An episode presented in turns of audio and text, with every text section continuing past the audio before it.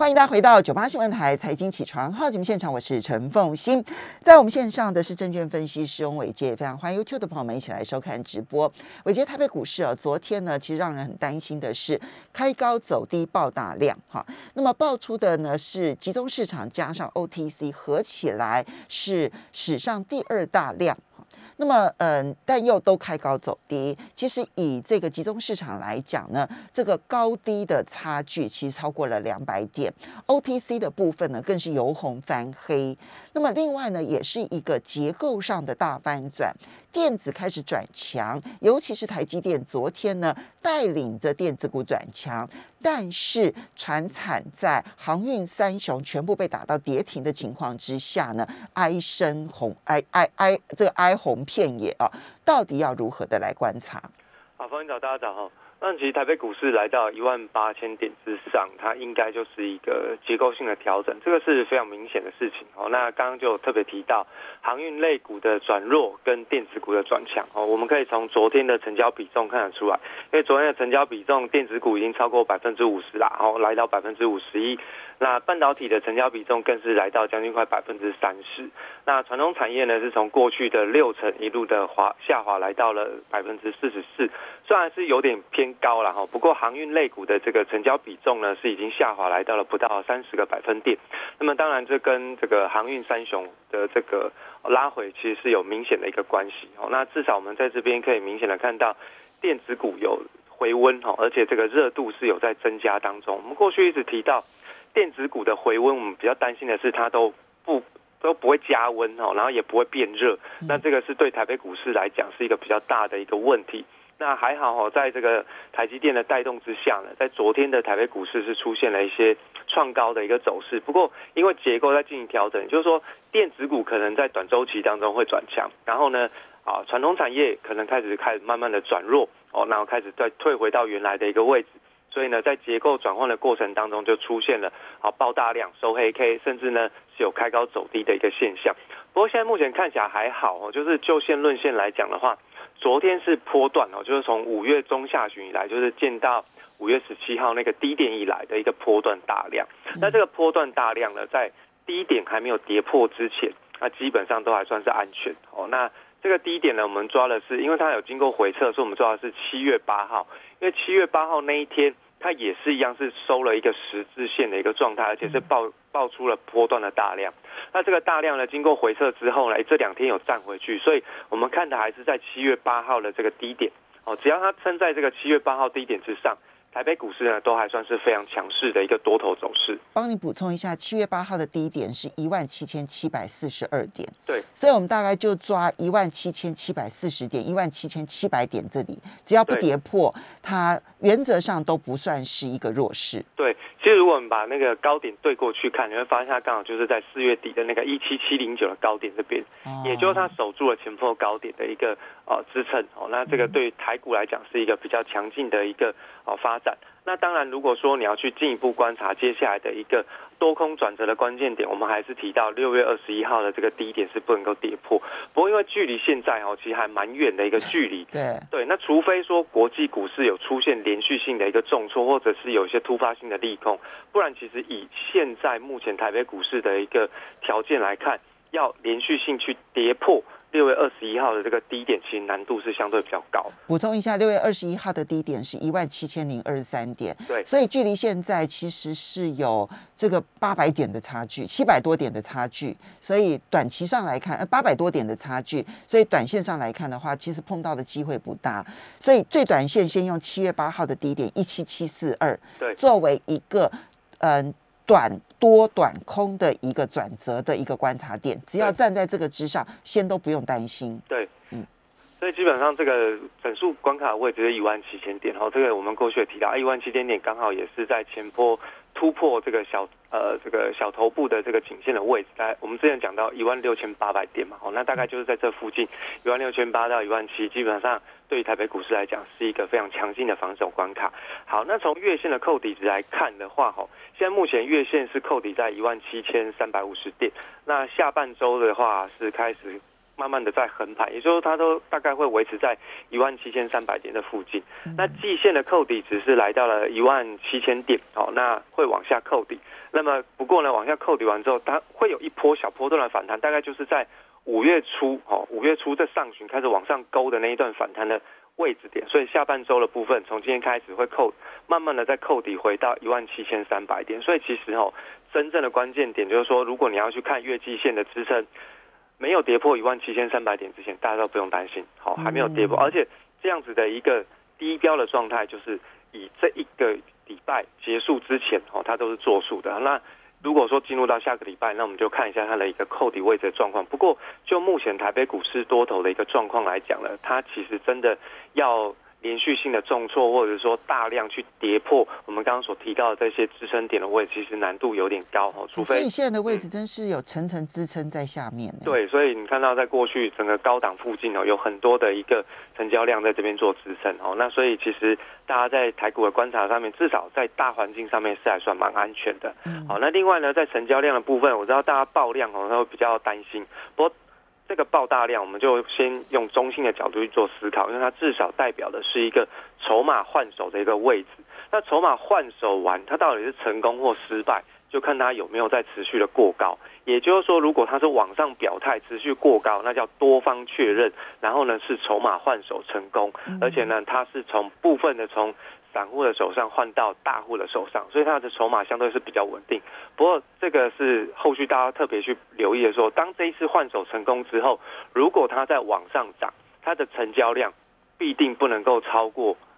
这六千亿太多，因为它代表的是一个筹码稳定度。所以如果它接下来往上表态之后，量又继续越来越大，六千亿、七千亿这样子往上去，其实代表越高档的位置哈，对于台北股市的筹码面来讲是越来越不稳定。所以伟杰，我可以说它的量的要求其实还蛮狭窄的，它必须高于月均量，但不能够高于昨天的大量。没错，就是大概如果大家过去就是大概用一个月均量去呃当成是一个参考指标的话，也就是说现在台北股市已经来到历史的高点位置，如果筹码在一直不断的往上去做滚量，代表在这边大家都是做短线，不是在看长期的发展，所以筹码会很凌乱。那对于长期台北股市的一个指数表现空间来讲，其实也会相对比较有压力一点点。好，那另外呢，我们又看到在成交量的部分，我们把它拆成三个部分来看。第一个是外资，第二个是投信，第三个是融资。好，那外资的部分它是已经连买两天，这是 OK 的。那么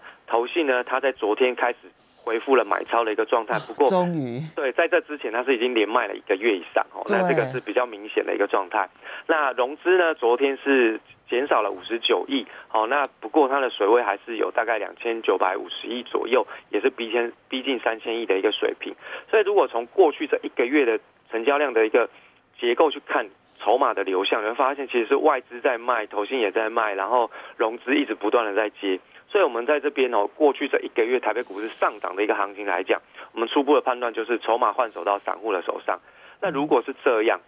为什么我们刚刚特别提到？当它在过高的时候，筹码一定要说，成交量一定要说，原因是因为要确定到底是在谁的手里。好，所以如果现在目前看起来筹码是换手到散户的手上，那么其实台北股市短期当中它的表现空间是比较有有限的。好，那这个是另外就是从这个融资的这个结构上面来看，当然昨天融资减幅最多的就是在这个货柜三雄。好，另外就是包含像是原物料跟这个面板。哦，尤其是钢铁，我们特别提到。六月二十八号，钢铁的这个融资有进场，可是呢，在最近这几天当中是已经陆续的退场当中，所以其实包含几个比较领先的指标，中钢、中红、夜辉、大成钢等等，其实都已经出现松动的一个现象这是上个礼拜你就开始在提醒大家了。没错，那所以其实对于现在目前台股的一个状态来讲呢，就是筹码比较不稳定。哦，那从结构面来说，至少它有一个比较好的一个发展，就是电子股开始真的热度增加。哦，那尤其是昨天我们看到半导体相关的这个个股，基本上都是全面性的发动。哦，那包含像是晶圆代工、上游的细晶圆，然后到了过去哦，在市场上最有人气的指标叫做 IC 设计，其实也基本上都大涨起来。哦，那这个是比较能够维系电子股热度的一个地方。那传统产业是比较降温一些些，这个还蛮 OK。如果说能够把啊传统产业的这些资金的这个量能能够回到电子股身上，那么对于台北股市的结构来讲，是往好转的一个方向去做啊发展的。好，好，但是 这个这呃，你刚刚讲说就大盘而言，嗯这个结构转换是好的，对，但是可能就个别投资人来讲，其实是压力很大的。对，没错。我们因为现在目前看起来，其实 我们就必须要好好的为为大家来剖析一下，因为很多人现在手上有啦，或者是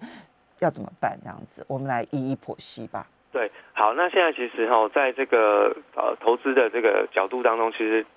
大方向来讲，其实就是现在就是转换到电子股，但是电子股过去在这一个月当中，我们帮大家抓的是中小型，所以你看到很多中小型的电子股，其实在过去这一个月其实都活蹦乱跳，都一直往上在创高当中。那回过头来，中小型电子股已经涨了那么多，那如果现在才要去抓所谓的电子股，那要抓什么？那就是变成回过头来，你去观察全指股。也就是说，当昨天台积电在转强的时候，大家就要特别留意，因为台积电它已经封闭掉了六月二十一号的空方缺口。我们这有特别提到，当它封闭掉这个空方缺口，哎，短线其实它就是可以偏多看待。那现在目前的支撑呢，就看昨天。它所出现的一个多方攻击缺口哦，所以其实最近的台积电它都是往上跳，要不然就往下跳。所以当它在跳的时候，大家特别留意一下那个缺口的位置。所以昨天在台积电的一个表现当中，是以一个强势的攻击形态去做表现。所以七月十三号的多方缺口是不能封闭，只要它能够守得住，对于法说会之后的一个行情，都还是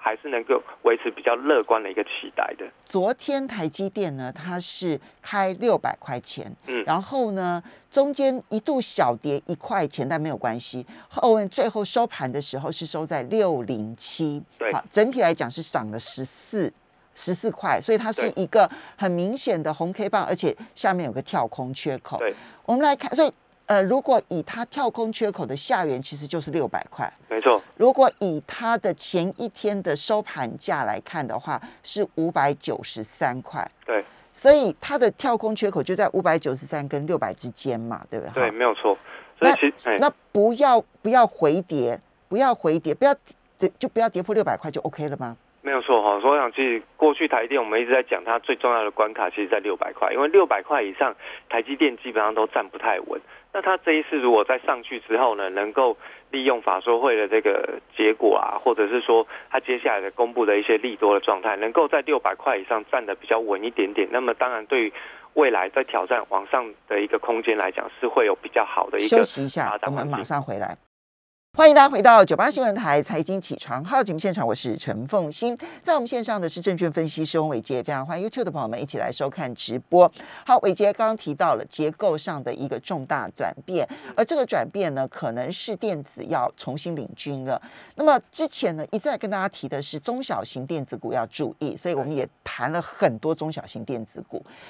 呃，昨天其其实这一段期间是超强，对不对？哈，尤其是钢铁股已经开始休息整理，然后呢，航运股还在未定之天的时候呢，呃，其实中小型电子反而是极强的。但是你现在跟大家先强强调说，现在再去追中小型电子，可能有一些已经追不动了哈。那么，所以你反而要注意的是台积电。你认为台积电只要没有这个回补昨天的跳空缺口，它都是强的。那没有回补，也就是它只要不要回，只要站稳六百块钱以上，其实就是没有回补了。对，所以它只要站稳六百，你的建议是投资台积电吗？呃，基本上如果说有一些这个投资的机会，我觉得其实还是台积电这边算是相对比较稳定一点点，因为毕竟哈，我们如果从技术面的形态来讲的话，呃，台积电它在昨天其实它已经告诉我们一个比较明确的一个停损的一个位置点，也就是说，当它在往上攻击，而且昨天台积电是很罕见的出现了一个蛮大的超过五万张的一个攻击量能，那这个带大量的这个 K 棒的低点，哦，就是这个多方的缺口的地方，就变成是。呃，我们如果找不到，不想去追高，那刚好它是昨天是第一天发动，那变成就是我们短期当中可以选择的一个标的嘛。那那它又具备有一个所谓的半导体的代表领先的一个指标性，然后所以如果当我们昨天进去的时候，就会变成说，哎，你进去台积电，那你可能在下档保护你的风险，可能就是两个百分点，也就是说昨天的低点或者是空方缺口，哎，多方缺口封闭完了之后，你最大的损失就是百分之二。但是如果它是往上走哦，甚至它一路的去创高，然后去挑战呃今年一月份的一个高点的时候，哎，其实你的获利空间其实有一点点可以期待。那当然，如果说走势不如，今天还能追吗？今天其实基本上算是 OK 的啦，因为昨天它是表态量，因为昨天可能你会觉得想观察一下收盘的状况，再进场去做动作，那没关系，那今天就是一个还蛮不错的一个时间点。但是我还是要提醒大家，不是说现在我们进场布局台积电它就一定会大涨，不是这样，而是我们先看好往下它的空间，我们要出场，它到底是会影响到我们多少？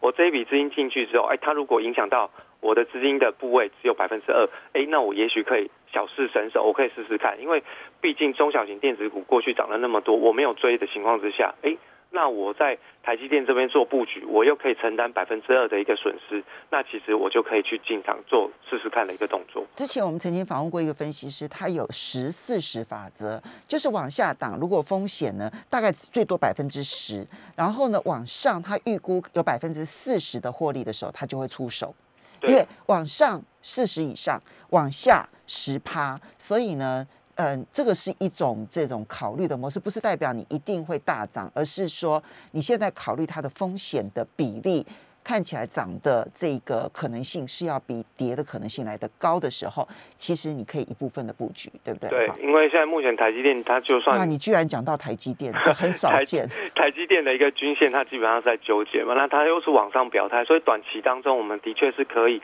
从技术面的角度去观察它，哎，它的确是有好转的一个现象，所以大家不妨就是说啊，你可以如果真的找不到什么标的，又觉得不太想选，那至少。晶圆代工的龙头，哎，还算是不错。哦，这个前提是说你要先抓好风险了，不是说今天我们觉得哎，台积电它上档有空间就跳进去，不是，是说接下来进去之后你往下走，你可能在两个百分点的时候还不表现不如我们的预期嘛，那我们就退出来。那这个是先在停损的控制之下。我们去进场有纪律的操作，这个才会是安全的一个状况。好，好，那回过头来呢，我们就继续再看一下，就是说，在过去我们在跟大家讲投信的布局的时候，其实投信呢，它还是持续在布局一些所谓的这个中小型的个股啦。好，那这个电子股的部分当然是它一。一直以来的主轴，尤其是在 PCB 的部分，所以我们看到在昨天到昨天为止，PCB 其实都一直都还是投信的一个押宝的重心，华像华通对台光电都还是。那另外呢，就是华邦电跟联电终于在昨天有出现一些比较明确的表态，尤其是在华邦电的部分哦。那这两只公这两只股票其实投信也都押宝蛮久的哈。那当然，大家还是可以稍微去留意一下头线的动态，然后，那我们只是说，哎，举台积电当成是一个例子，至少它在技术面好转的时候有一个条件。那如果说我们接下来要去从投信的一个操作逻辑去找机会，哦，我想其实最主要的就是，嗯，每个月的十号以前，你可以去追踪投信的动态，哦，因为每个月十号以前要公布各家的营收，哦，所以这个投信最喜欢做的就是去追营收这件事情，所以当各位。在每个月十号之前哦，可能从七月一号开始你就要开始做功课哦。到底有没有机会发现三种条件？第一个，如果说你发现有个股它是平台整理大概一个月，然后均线纠结，然后平台整理大概一个月，而且它最重要的一个关键点是站在十日线之上的，哎，它的多方的一个机会其实还蛮浓厚。第二件事情，如果投信呢过去都不买。突然之间有一天它大买，而且这大买的一个幅度呢，是造成了所谓的筹码的含金量超过百分之十哦，那你就要特别注意，这家公司有可能是未来投信要加码的一个标的。所谓的含金量指的是说，它当天买超的这个这个这个张数是成交量的十分之一。没错，哦，对，这样子的状况其实是最好的。另外呢，就是再配合上第三个，它有没有搭上？最近的一个热门的题材，或者是一些实时的议题，比如像最近讲的电动车，或者是一些新链计划，或者是细晶元等等。如果这三个条件同时都具备，哎，恭喜你就找到可能未来投信会认养的一个标的。哦，那这个就是我们过去跟大家在讲说啊，包括像是细晶元啊，或者是 PA，为什么我们会这样子跟大家做这个观察？原因就是因为投信它买超了一段时间，但是它好好处是它都没有动，股价都没有什么太大的太大的波动，那所以市场上都没有人注意。但是它的题材有没有在？题材都还是在的。好，那所以这个细晶圆跟 PA 我们就是这样子做观察。那昨天的部分，我们从台积电的这个晶圆代工，我们看到，比如像联电，联电的部分算昨天有一些些比较明显的突破，不过很可惜的是它的力道不够强。我认为它的力道呢，要突破六月三号的高点，基本上才能够算是突破平台整理区往上表态。哦，所以六月三号高点过去，可能联电未来才会有机会跟空间。哦，那另外呢，我们就观察一下的是在这个细晶圆的部分。那昨天它已经出现全面性的大涨，可是呢，大部分在过高之后都有压回，甚至有收黑的一个状况。但是大家就去观察一下，就是说它的月线有没有跌破，因为这样子的一个个股，它基本上都是沿沿着月线在往上涨。哦，那过去它都有它自己的节奏，然后不管市场上怎么波动，它就是啊回档修正碰月线，然后它就慢慢的就上去。哦，不然像是在环球金，哦，昨天的这个。哦，低点的支撑哦，中美金也是昨天大量的低点。那合金的部分哦，虽然昨天有一点点收黑，不过呢，昨天大量的低点哦，也是可以观察的一个最重要的一个支撑点。那台盛科我们要观察的是在四月二十六号前波高点的位置，因为它已经突破前波高点。那突破比较远一点点，我们就看它的一个哦前波高点的一个支撑。那这一波带动细晶元的领涨，原先的领涨指标是汉磊，那汉磊昨天也出现了一个大量，所以在昨天，细晶元来说都出现了一个关键性的大量，所以细晶圆的族群就看昨天大量的低点的支撑，只要这个支撑点没有跌破，那基本上短期来说，细晶圆都还算是还蛮强劲的一个族群。好，所以你并不看坏细晶圆。对，昨天虽然有些个股是爆大量，但是是黑 K 棒。对，但是如果它能够在昨天的低点站稳的话，嗯。那么基本上，你觉得算是一个换手量？你是用这样的方式来看待细晶元相关的吗？没有错哈，就是说大量的地方必定有筹码换手，那所以。